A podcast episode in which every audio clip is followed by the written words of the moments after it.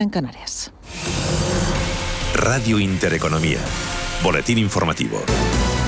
Buenas tardes. Tal y como se esperaba, el Banco de España ha revisado a la baja su previsión de crecimiento para este 2021 hasta el 4,5%, lo que supone una rebaja de 1,9 puntos respecto a su anterior estimación, al tiempo elevado sus previsiones de inflación, que de media, dice la entidad, será más alta en 2022 eh, que este año. Manuel Velázquez, buenas tardes. Buenas tardes. La entidad justifica los cambios por el empeoramiento de la situación sanitaria, la persistencia de los problemas globales de suministro, los retrasos en la ejecución de los fondos europeos y un menor dinamismo del consumo de los hogares y de la llegada de turistas internacionales.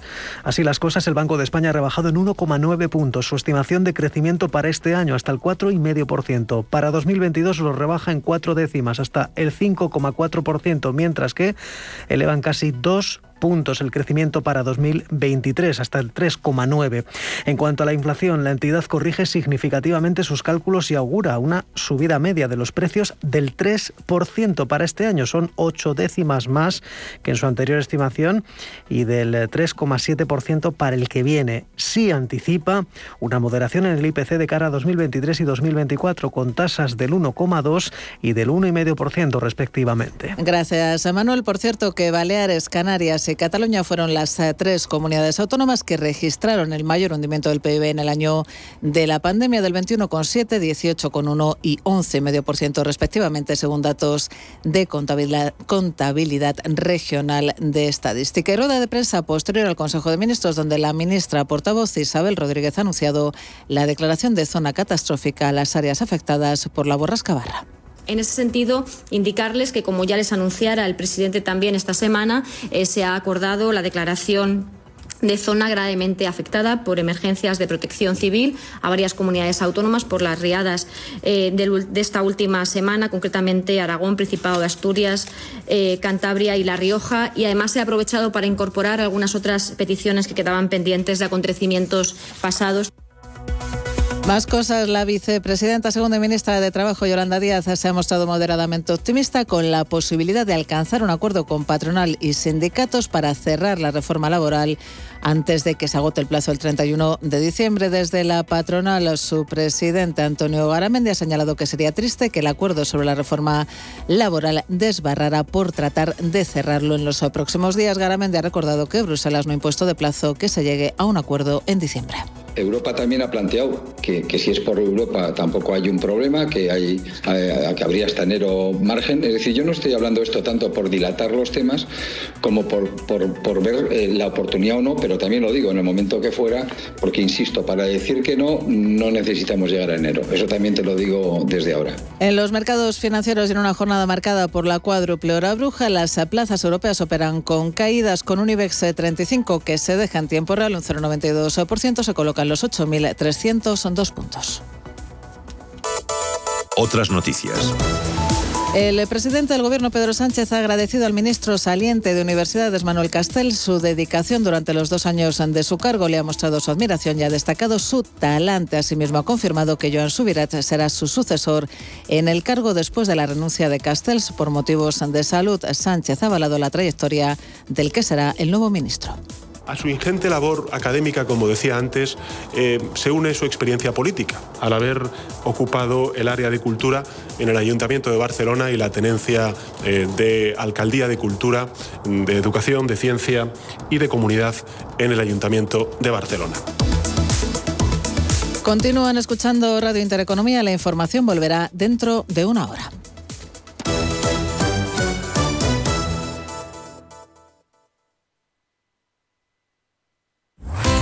Radio Intereconomía. Eres lo que escuchas. Signus, Sistema Colectivo de Gestión de Neumáticos Fuera de Uso, patrocina Ecogestiona. En Radio Intereconomía Ecogestiona, el primer programa de economía y medio ambiente de la radio española. Conoce cómo las empresas integran la sostenibilidad en sus modelos de negocio y consiguen ser rentables cuidando de nuestro entorno. Presenta Javier Martínez.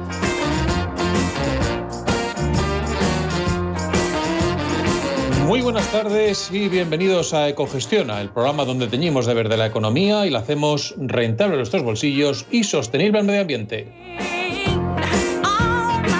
Se acercan las Navidades, época de especial consumo. Hoy nos queremos centrar en Ecogestiona en el pescado y el marisco. Este viernes conoceremos qué pescados poder comprar con la seguridad de que no están en peligro de extinción y de que su pesca, tratamiento y gestión se ha realizado de manera sostenible. Hablaremos con Laura Rodríguez, directora del sello Azul MSC de Pesca Sostenible en España y Portugal, que nos contará cómo el pescado es vital para la alimentación saludable y sostenible del futuro y qué especies podemos consumir con más garantía estas Navidades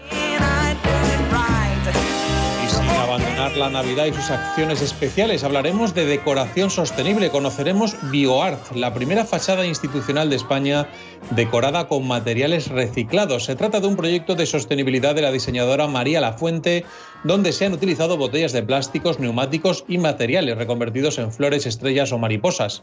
Hablaremos con María, con la modista y con Isabel López Rubedoya, directora de comunicación y marketing de Signos.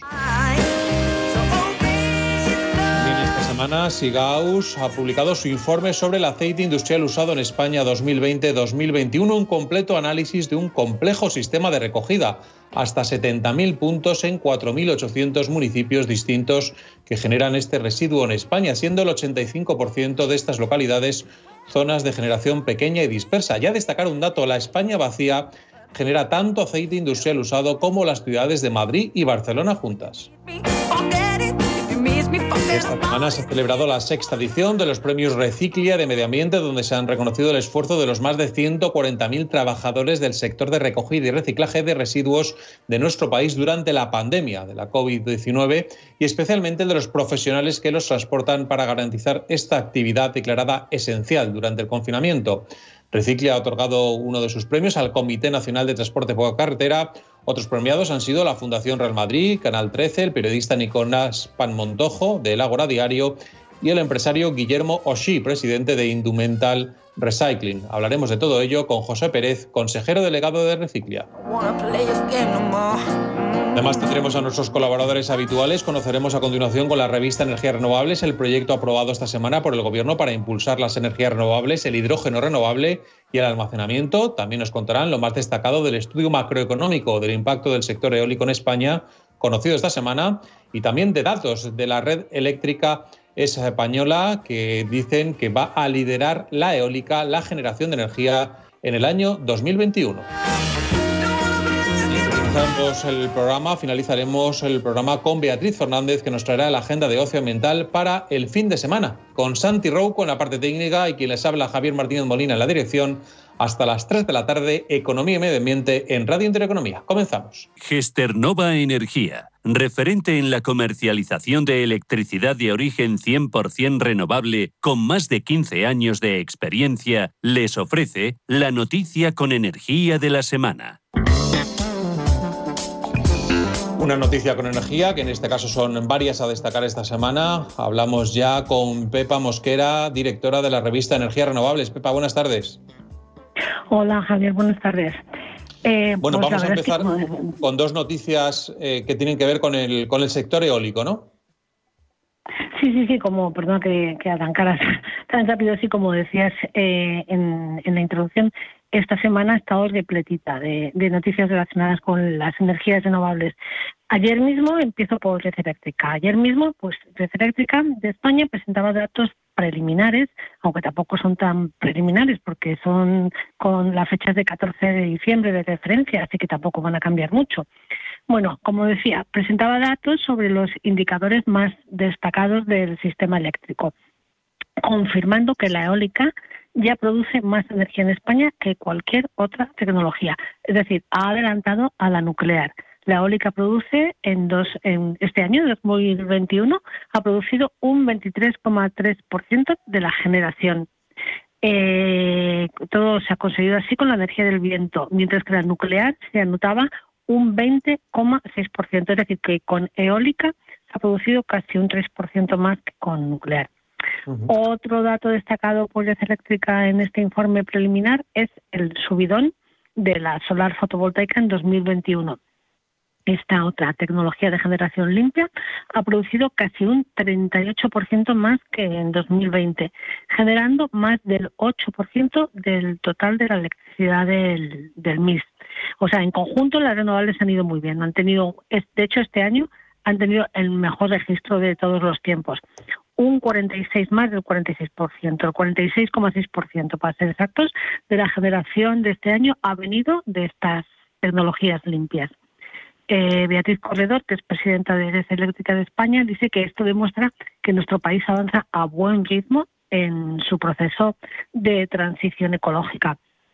Y siguiendo con la eólica, también como señalabas, a principios de la semana, el lunes, la Asociación Empresarial Eólica presentaba otro informe muy importante, que es el estudio, su estudio macroeconómico anual, en el que pone números al impacto de la industria del viento en la economía española. Mm, los, voy a resumir los datos más destacados porque hay un montón. El primero es que la energía del viento aportó en 2020 algo más de 3.100 millones de euros al Producto Interior Bruto español. Esto es más o menos el 0,30% del PIB del país. España es además el tercer exportador del mundo en aerogeneradores. En 2020 exportó por valor de más de 1.700 millones de euros y además ahorró a las cercas del Estado casi 1.400 millones en importaciones de combustibles fósiles. Otro dato muy interesante voy a tener en cuenta es que el sector eólico, que tiene instalados ya más de 28.000 megavatios, sostiene algo más de 15.000 empleos directos, muchos más indirectos también. Desde luego, muy buenas noticias para el sector de, la, de la eólica por esa 23% de generación de energía, 46,6% de energía eléctrica y por ese impacto económico, como bien dices, 3.100 millones de euros, el 0,30% del PIB y toda la generación de empleo que supone pues, tener esos 28.000 megavatios instalados. Y otra de las noticias de energía renovable de la semana, eh, Pepa, ha sido el proyecto aprobado esta semana por el Gobierno para impulsar las energías renovables, el hidrógeno renovable y el almacenamiento. Cuéntanos. Pues sí, en mi opinión la verdad es que ese es el documento más importante que, hemos conocido esta semana. El proyecto estratégico de energías renovables, hidrógeno verde y almacenamiento, que ha presentado el mismísimo Pedro Sánchez, el mismísimo presidente del gobierno el miércoles, ¿no? Este proyecto estratégico busca movilizar más de 16.000 millones de, dinero, de euros entre dinero público y privado y la meta es, en palabras de Pedro Sánchez, consolidar toda la cadena de valor nacional para avanzar en la autonomía energética. Eh, pero no con soluciones importadas, sino con capacidades tecnológicas e industrias propias. Es decir, una transición energética absolutamente made in Spain. Respecto a las energías renovables, eh, Pedro Sánchez dijo en su intervención que el Ejecutivo va a seguir apostando por ellas sin fisuras, lo dejó muy claro. Del almacenamiento destacó que es imprescindible para abordar la plena integración de estas energías y del hidrógeno, que recibe una gran partida de dinero en este PERTE, pues dijo el presidente que va a permitir la descarbonización de sectores en lo que es muy difícil encontrar otras soluciones para conseguirlo. Por ejemplo, eh, y sectores importantes para nuestro país, por ejemplo, el transporte pesado, la siderurgia o la industria química.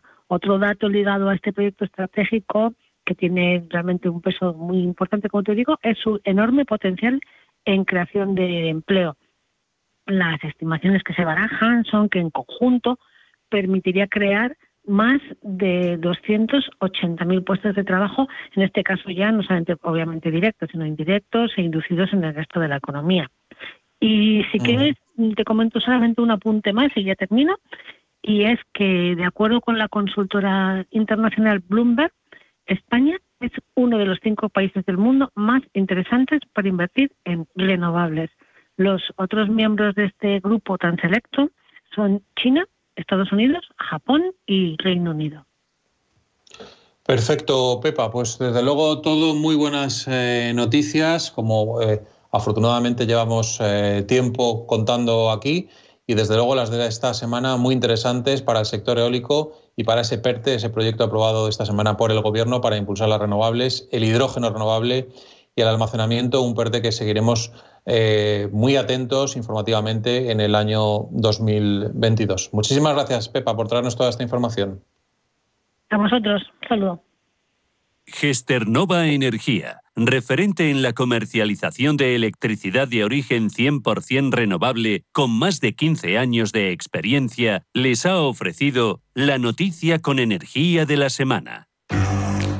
En Signus hacemos girar la rueda para ti. Convertimos tus neumáticos fuera de uso en materia prima o en nuevos productos. Somos una organización sin ánimo de lucro que lleva desde 2005 garantizando la recogida gratuita de neumáticos en cualquier taller de España, así como su correcta gestión ambiental. Nos movemos de acuerdo a los principios de la economía circular y nos comprometemos contigo y con toda la sociedad para garantizar un entorno sostenible. En Signus, circulamos hacia el futuro. ¿Te apuntas?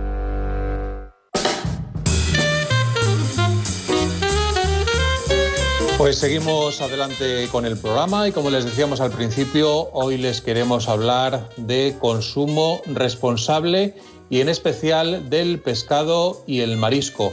Estamos a las puertas de las Navidades, eh, un momento en el que se consume muchísimo eh, pescado, muchísimo marisco, muchísimo, eh, porque al final tenemos por delante bueno, pues comidas y cenas familiares en los que eh, bueno, eh, es normalmente el, rey de la mesa este, este sector.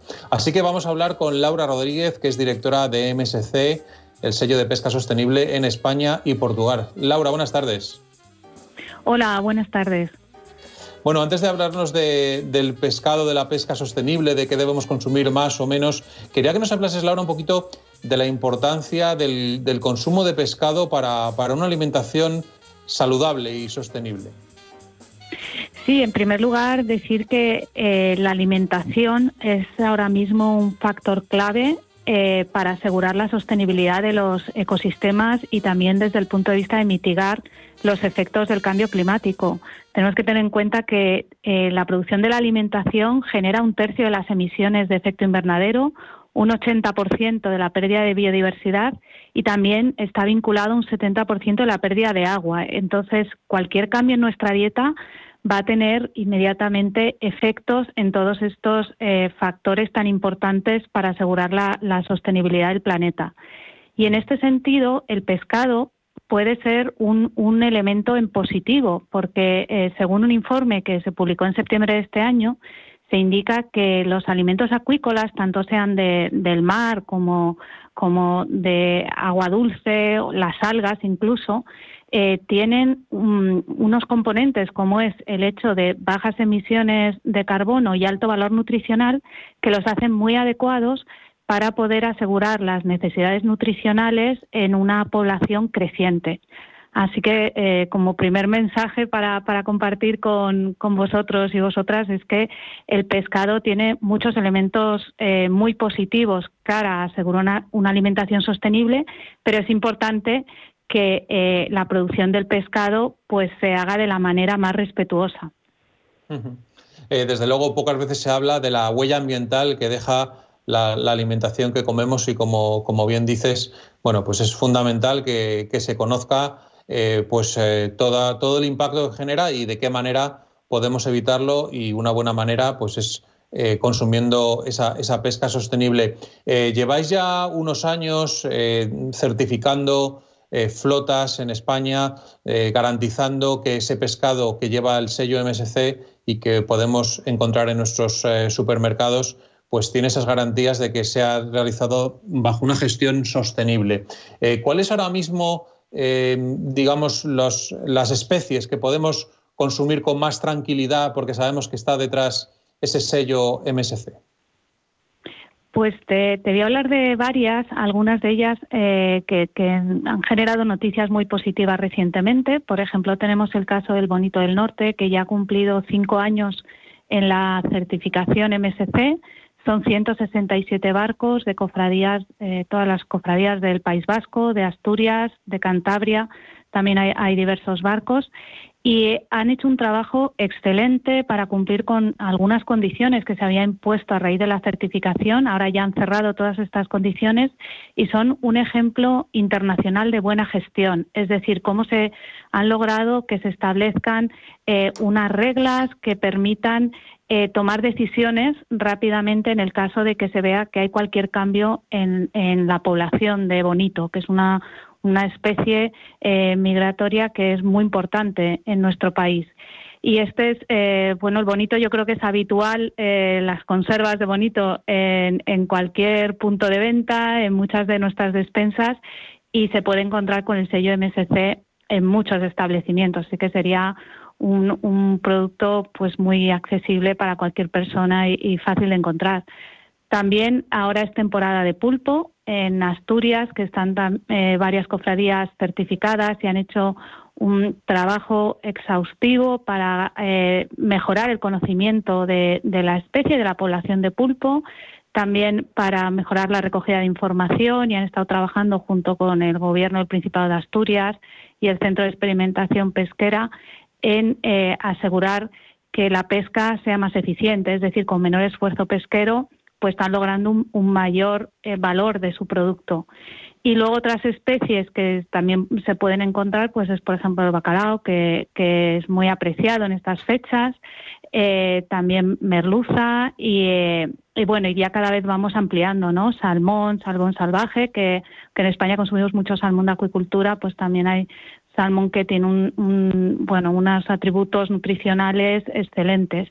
y, y bueno, eso por poner algunos ejemplos bonito del norte, pulpo, bacalao, eh, salmón. Eh, nos adentramos en unas fechas claves, eh, pues la próxima semana muchísima gente hará esas compras esas compras navideñas. Yo creo que aquí también es fundamental las campañas de comunicación que hacéis para conocer el sello de MSC y también, bueno, pues las pescaderías que estén ya trabajando con vosotros, sea en grandes superficies o en, más pequeñas, también que vayan informando a la población sobre lo que significa ese sello azul y lo que garantiza. ¿no? Eh, supongo que hay, digamos, un, eh, un trabajo de, ida y vuelta entre, entre la población en general y, el, y las personas que venden este pescado.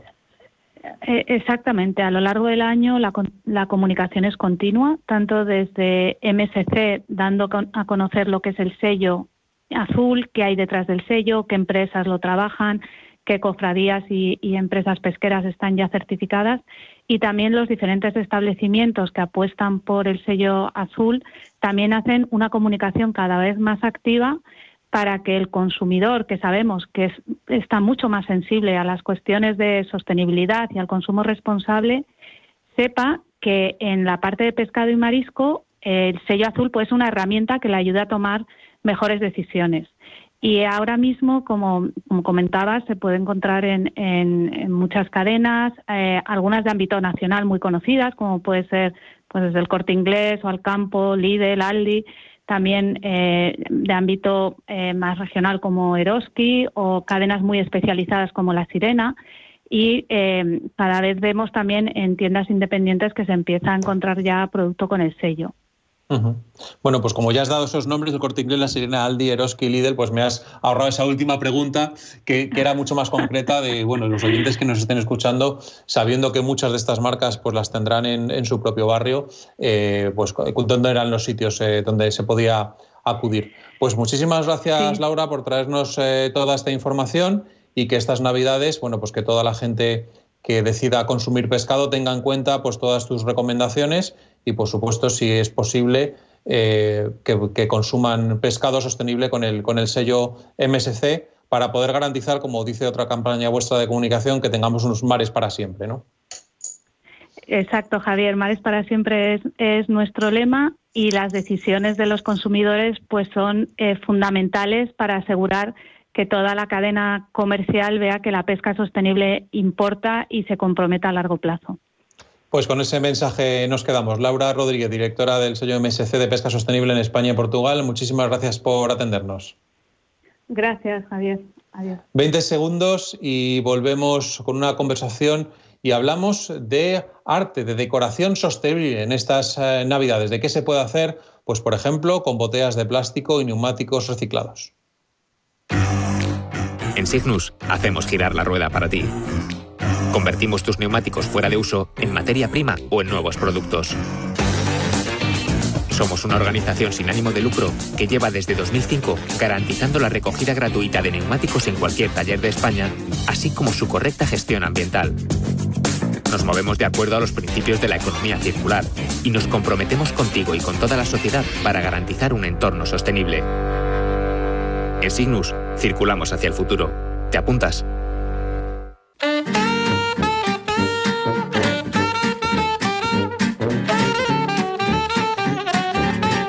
Pues seguimos adelante con el programa y no abandonamos la Navidad, los motivos navideños, las acciones especiales. Hablábamos de cómo consumir pescado sostenible esta Navidad. Hoy, ahora nos vamos a centrar en un tema completamente diferente, pero que viene muy a colación porque en Navidad pues siempre vemos todas las eh, calles con esa decoración típica navideña. Lo que no es muy normal es eh, ver una fachada institucional eh, en España decorada con materiales reciclados, que es lo que se ha conseguido y se presentó la semana pasada en la fachada de la Consejería de Medio Ambiente de la Comunidad de Madrid.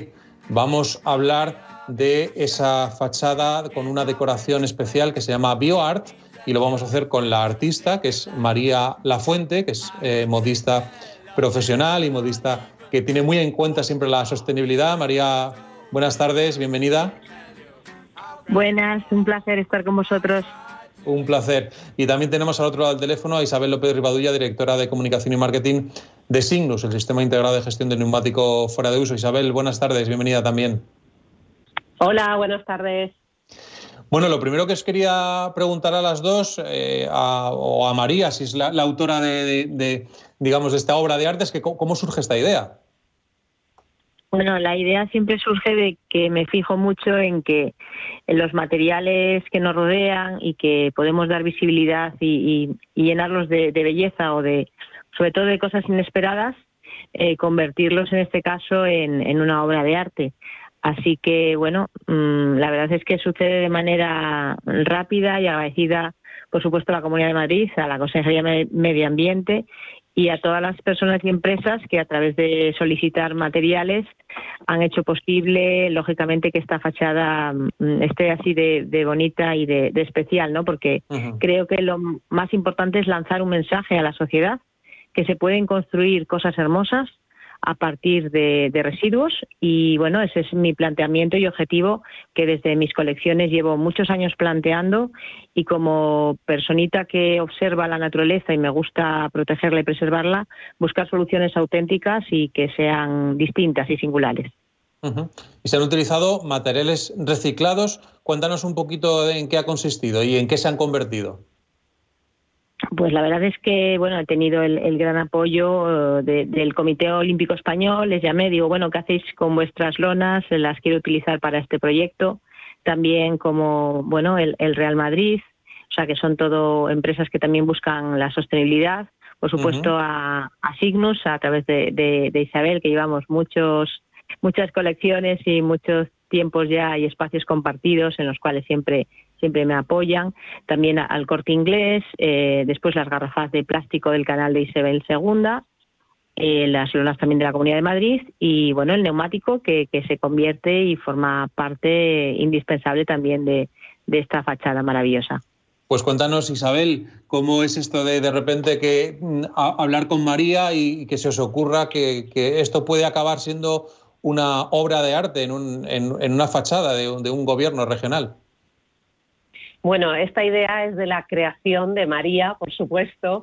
A nosotros María nos, nos llamó para, invitarnos a participar, que le estamos muy agradecidos por darnos la oportunidad también de poder estar en esa fachada tan maravillosa que además eh, compite con la, con la fachada del, del Hotel Four Seasons, donde va muchísima gente a hacerse fotografías y, la oportunidad ahora de estar en el lado contrario, en el lado opuesto, donde va también muchísima gente ahora a hacerse fotografías, pues, pues a nosotros también nos ofrece la posibilidad de, dar a conocer a la gente que el neumático es un material más, eh, ya no solo un residuo, sino es un material, se convierte en los residuos en materiales útiles para muchas aplicaciones y entre otros, pues para, para estar ahí en una fachada maravillosa convertido pues eh, en mariposas, ¿no? María, yo creo que son casi todo mariposas, están entre las flores, es un poco el reto de, también acercarse a, esta fachada y a poder ver de manera más cercana eh, los distintos materiales de los que está compuesto esta, esta fachada, porque si lo ves desde lejos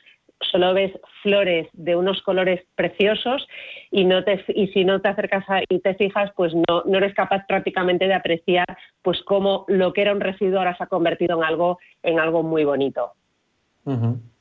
Desde luego, y bueno, hemos puesto la, foto de esa fachada en, nuestras redes sociales de, de, cogestión estos días, pero lo importante, si están en Madrid, es poder ir a verla, disfrutarla en persona. Está en la Consejería de Medio Ambiente, en la calle Alcalá, 16. Eh, Yo no sé si, bueno, el día que se, que se presentó, la expectación que había y cuáles eran las preguntas más comunes que te, que te hacían, María, en cuanto supongo que a la composición y cómo, cómo habías hecho las cosas, ¿no?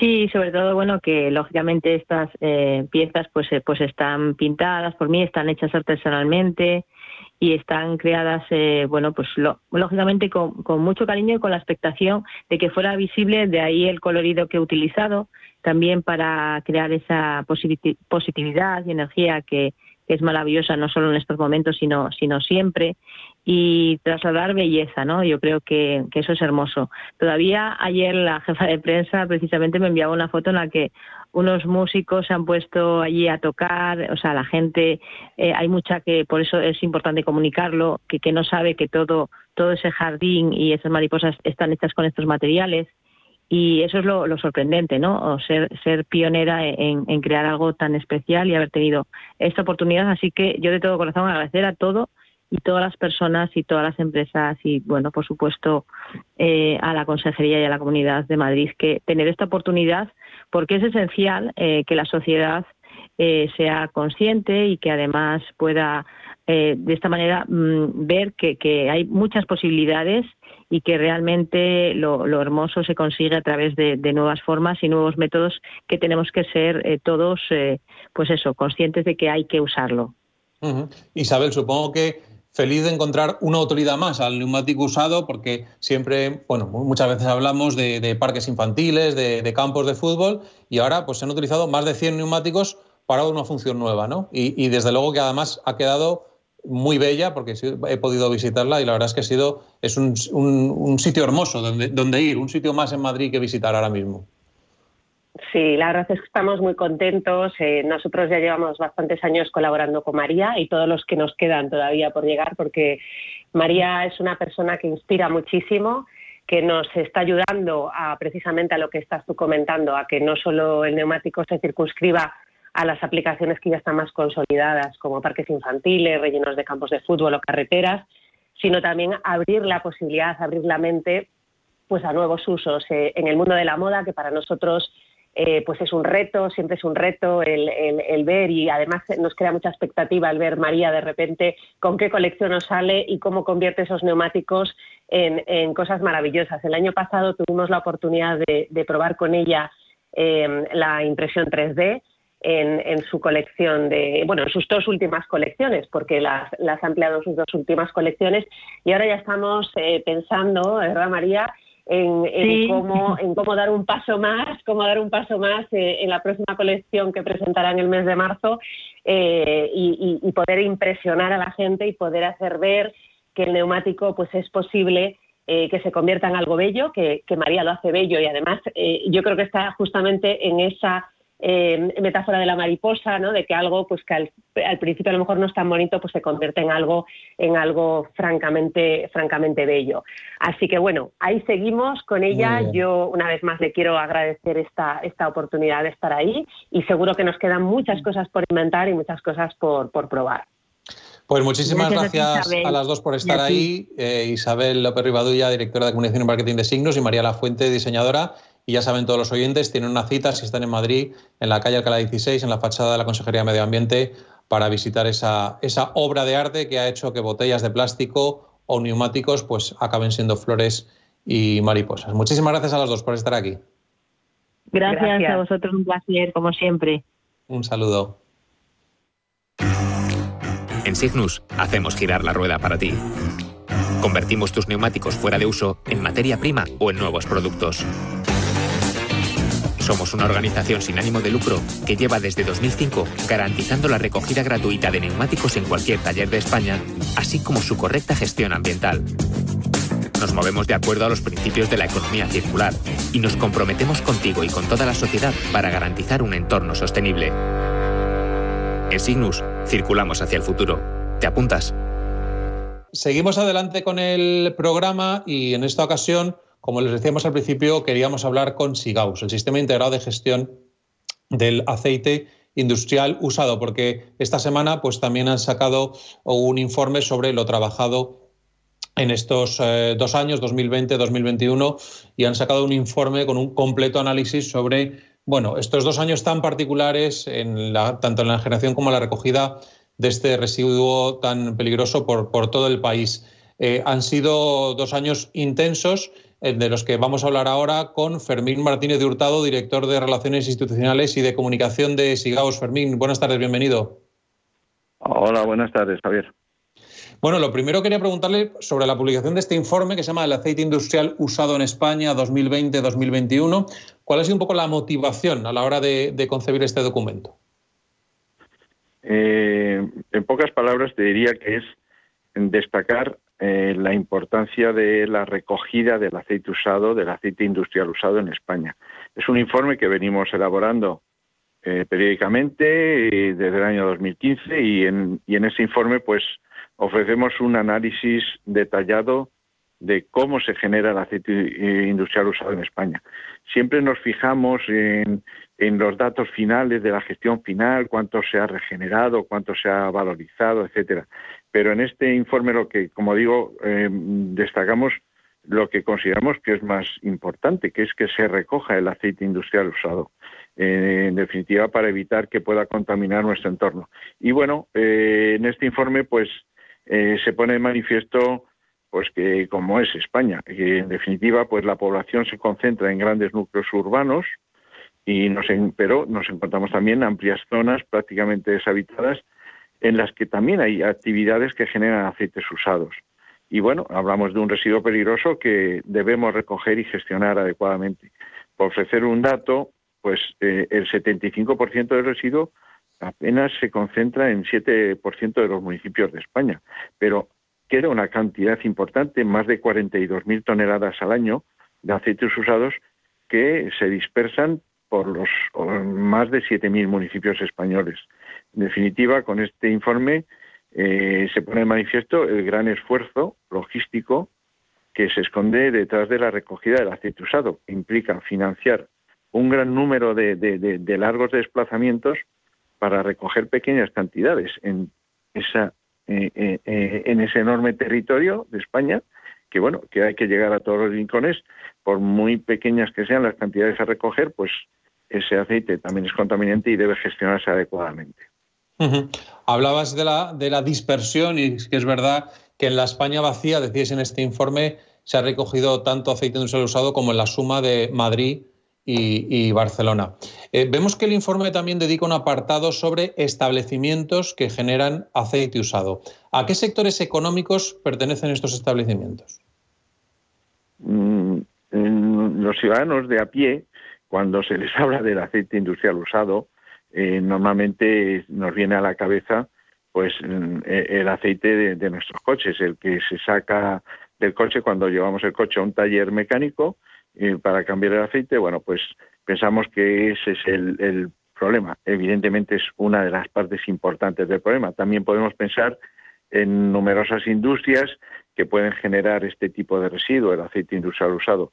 Pero hay muchísimas más actividades, existe una gran cantidad de, otras actividades en las que se consumen lubricantes porque existen maquinarias o porque tienen eh, mm, equipos, engranajes en los que se utilizan lubricantes y que tras su utilización pues se van a generar eh, aceites industriales usados. Pues hablamos de la agricultura, el transporte, la energía, la construcción o incluso otras actividades de servicio como hoteles o autoescuelas.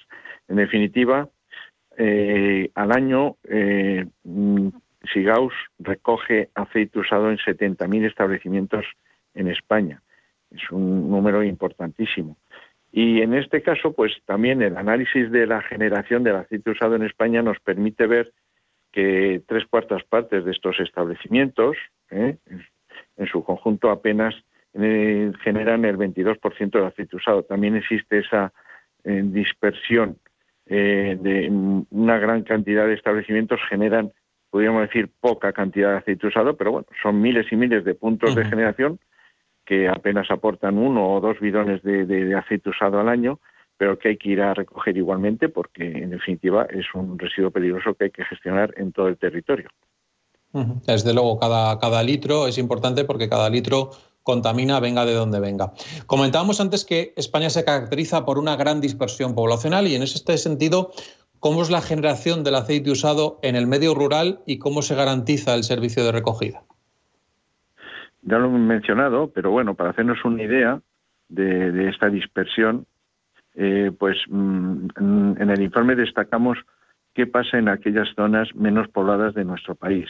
Hablamos de que en España hay 5.000 municipios de menos de 1.000 habitantes y en casi 2.000 de ellos, de esos 5.000 municipios, se generan aceite usado. Incluyendo en esos 2.000 municipios, pues pequeñas localidades, 853, en los que podríamos llamar grandes vacíos de población. La España es verdaderamente vacía, ¿no? Zonas auténticamente despobladas con menos de 500 habitantes y menos de una densidad de, población de menos de 10 habitantes por kilómetro cuadrado.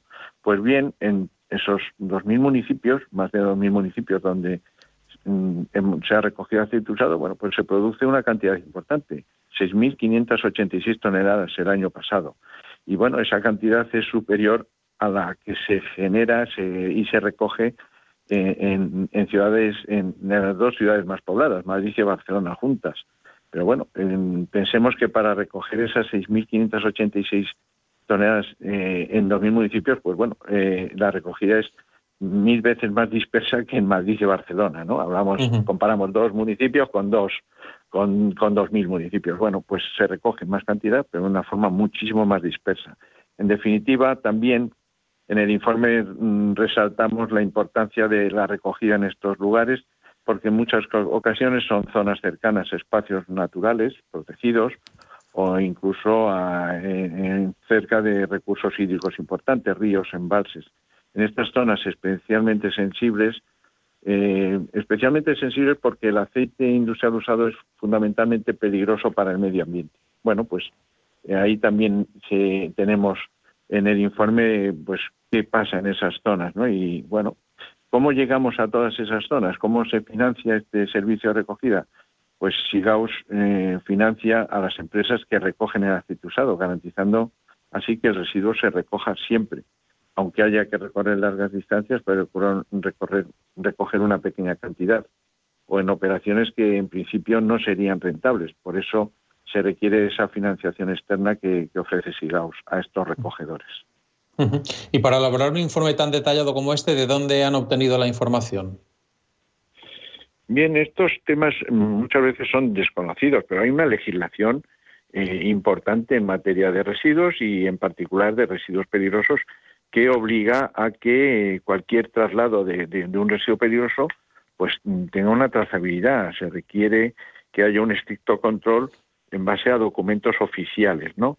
Y bueno, las empresas que trabajan con SIGAUS, hablamos eh, que eh, de 160 contratos con gestores de aceite usados, pues nos declaran eh, en base a esos documentos sus actividades y contamos con un sistema informático potente que nos permite identificar todos los traslados, geoposicionarlos, localizarlos y bueno, pues eh, analizar cómo se genera este, este residuo peligroso y cómo se gestiona. esa, esa trazabilidad va desde el productor del residuo hasta el tratamiento final, ¿eh? pasando por las etapas que hay intermedias de tratamientos previos, etcétera, ¿no? Y bien, todo, toda esta información de, en base a esos documentos, hablamos de más de 160.000 documentos de traslados de aceites usados al año. Bueno, pues toda esa información también se, se maneja, como digo, con un, sistema informático y lo reflejamos en, en, una página web que es el Observatorio del Aceite Usado, donde se pueden consultar los datos de la gestión del aceite usado en España relacionado con diferentes variables estadísticas hasta a través de mapas o a través de paneles gráficos de apoyo.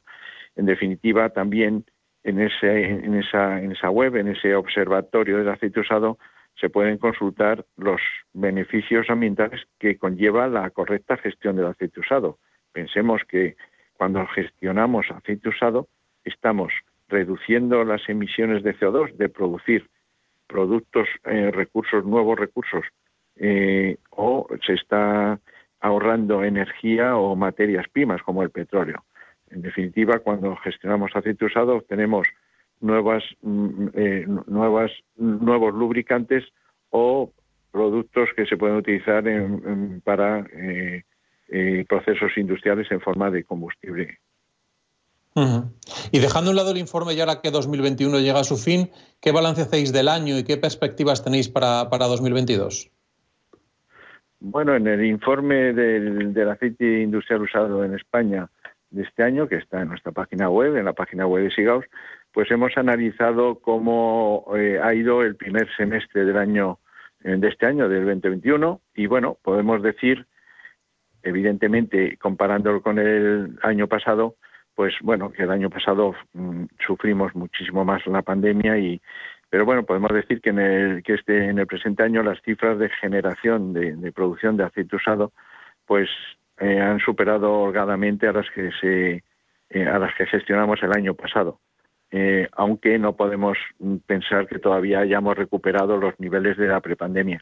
Esta, este, este análisis, mm, bueno, sirve de, alguna manera como un termómetro de la actividad económica. Pensemos que los lubricantes, pues, eh, eh, identifican aquellos procesos industriales y de, sectores económicos y, bueno, pues, eh, sirve como un indicador de cómo va la economía.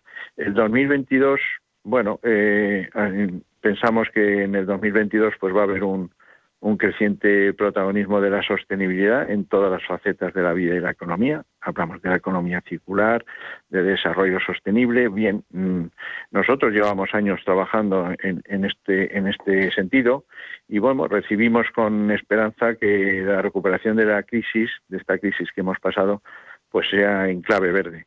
Podemos pensar que es la única forma de crecer eh, con firmeza a largo plazo, pensando en esa clave verde y también bueno este año esperamos que en 2022 pues ya eh, se adopten las nuevas legislaciones actualmente eh, a discusión en el Parlamento, en las Cortes. Hablamos de la nueva ley de residuos o de un nuevo reglamento de, envases y que en definitiva confiamos en que estas normas vengan a perfeccionar o a impulsar los sistemas en los que ya trabajamos, como SIGAUS, eh, trabajamos en sistemas teniendo como modelo la economía circular.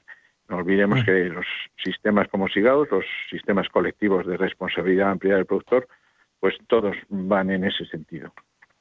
Pues esperemos que ese 2022 sea con una recuperación verde de la economía, como decíamos, y esperemos también pues que lleguen esas eh, novedades legislativas de la nueva ley de residuos y el nuevo reglamento de envases y estaremos muy pendientes en Ecogestiona. Pues Fermín Martínez eh, de Hurtado, director de Relaciones Institucionales y de Comunicación de SIGAUS, muchísimas gracias por atendernos.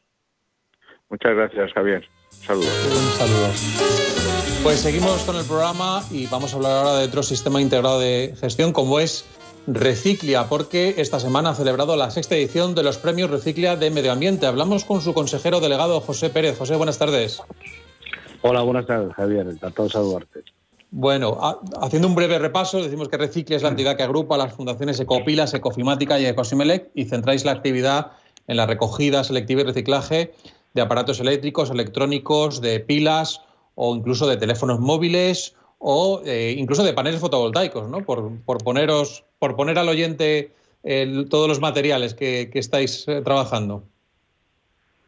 Efectivamente, así es. La verdad es que la, amplitud de equipos electrónicos pues van desde, como tú bien comentas, desde un pequeño teléfono móvil, digo pequeño en cuanto a, tamaño y peso, a, un panel fotovoltaico o a equipos, por ejemplo, de electromedicina que pesan varias toneladas y, y cuyo tratamiento y, transporte es complicado. Por poner un poco los dos extremos, de los tipos de productos tanto pequeños como muy voluminosos y asimismo también pues el tratamiento de las pilas y baterías también en todas sus diversas manifestaciones.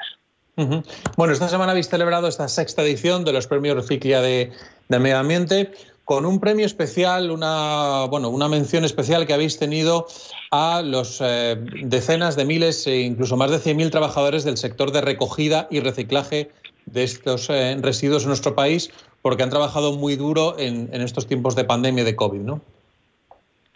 El efecto así ha sido. Nosotros eh, hemos ido a reconocer, sobre todo al, a esos conjuntos de trabajadores, al, transporte como un premio específico, luego también a una planta de tratamiento como un premio especial, una mención especial a, un gestor final de residuos como es una planta de tratamiento. ¿no? En cuanto al transporte, la verdad es que entendíamos que, era, que era un reconocimiento obligado. Eh, sobre todo por su comportamiento en, los momentos de, de la pandemia. Nosotros eh, eh, declarados como entidad, ah, perdón, como actividad esencial, cuando en los momentos de confinamiento hemos seguido realizando la actividad y hemos tenido en todo momento el apoyo de, ese, de esa operativa logística, de ese transporte para hacer el traslado de residuos, incluso en condiciones realmente complejas y, difíciles.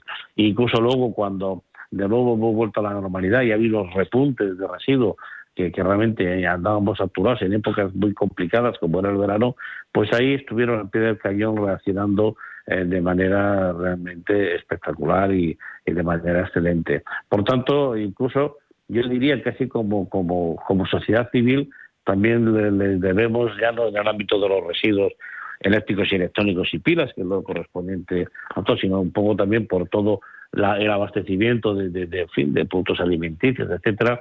Creo que el comportamiento del transporte eh, eh, en el tiempo de pandemia merecía este reconocimiento por nuestra parte, si bien nosotros lo hemos focalizado al área nuestra, como es obvio, como es el residuo de equipos electrónicos y de pilas y baterías.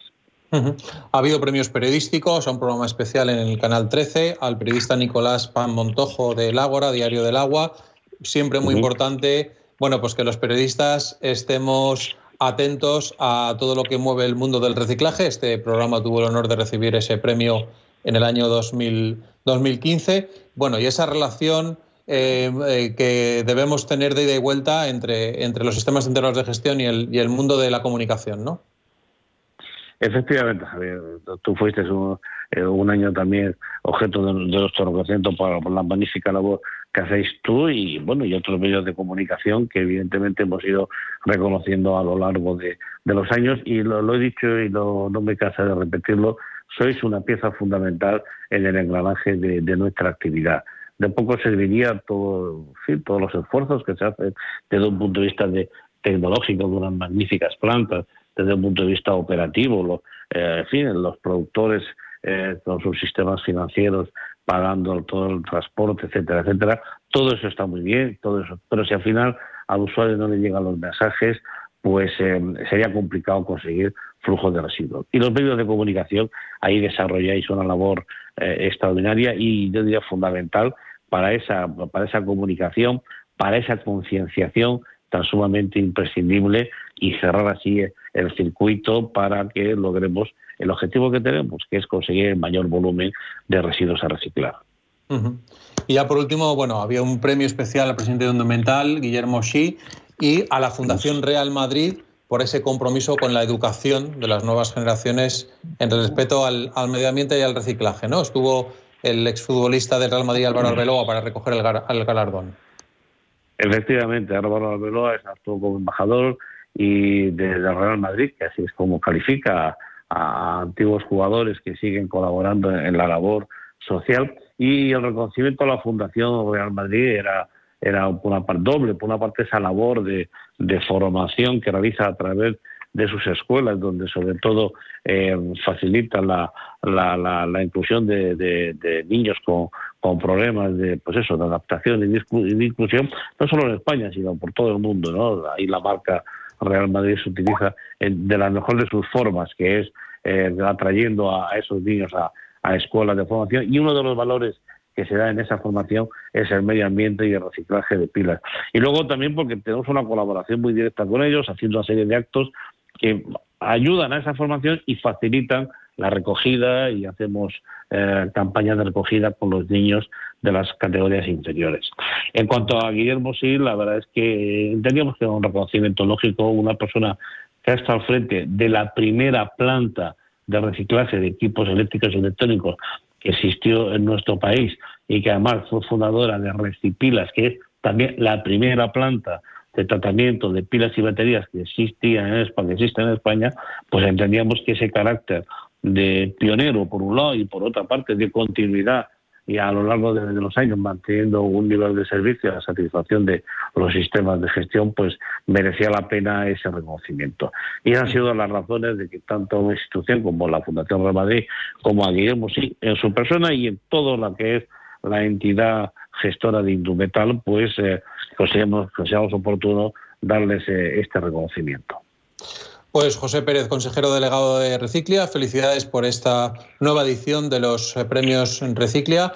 En 2022 seguiremos informando de todo lo que hacéis como sistema mm, integrado de gestión fundamental para el reciclaje de cosas tan importantes como esos aparatos eléctricos, electrónicos, pilas, teléfonos, baterías. Eh, bueno, porque al final reciclar todos estos materiales pues supone una reducción de impacto ambiental tremenda y es fundamental vuestra, vuestra labor. Que pases felices fiestas y hablamos para 2022.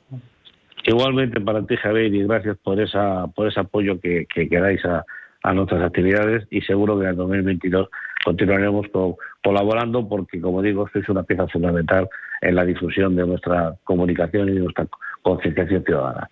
Tengáis felices pues fiestas. Igualmente, muchísimas gracias. Pues vamos acabando ya el programa y lo hacemos como siempre con la agenda de ocio ambiental.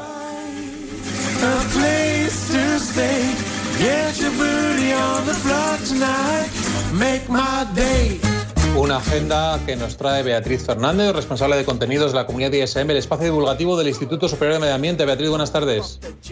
Buenas tardes, Javier. Pues cuéntanos, ¿qué tenemos para este fin de semana?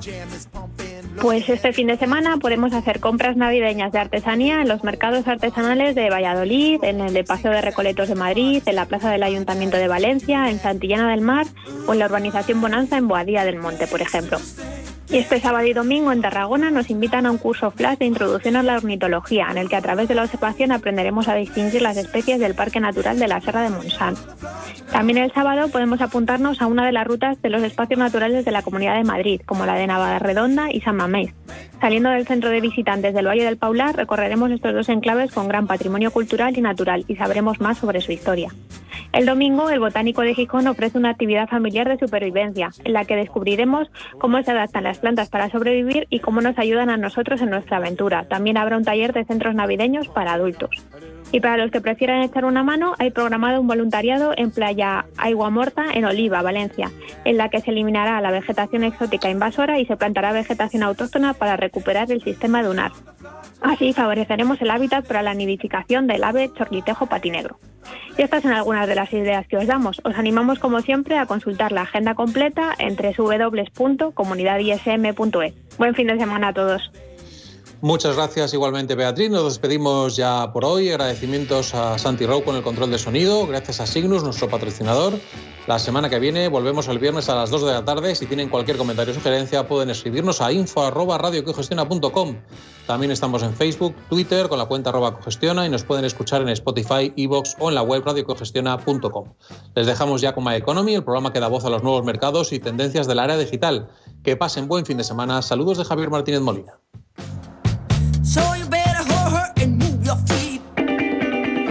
Signus, Sistema Colectivo de Gestión de Neumáticos Fuera de Uso, ha patrocinado Ecogestiona. ¿Cuántas veces has escuchado eso de... Abrígate, que vas a coger frío?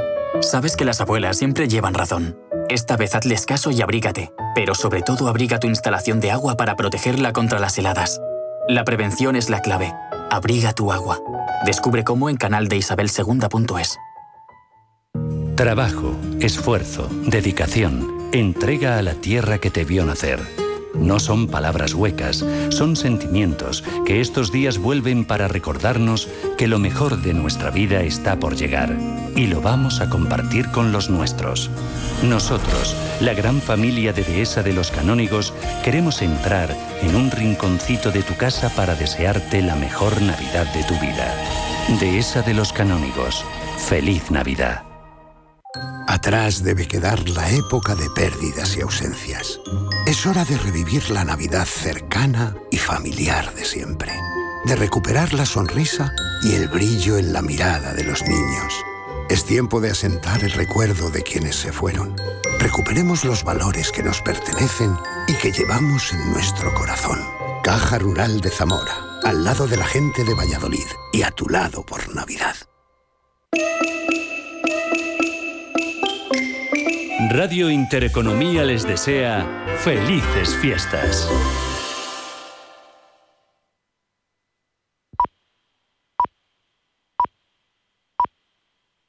Son las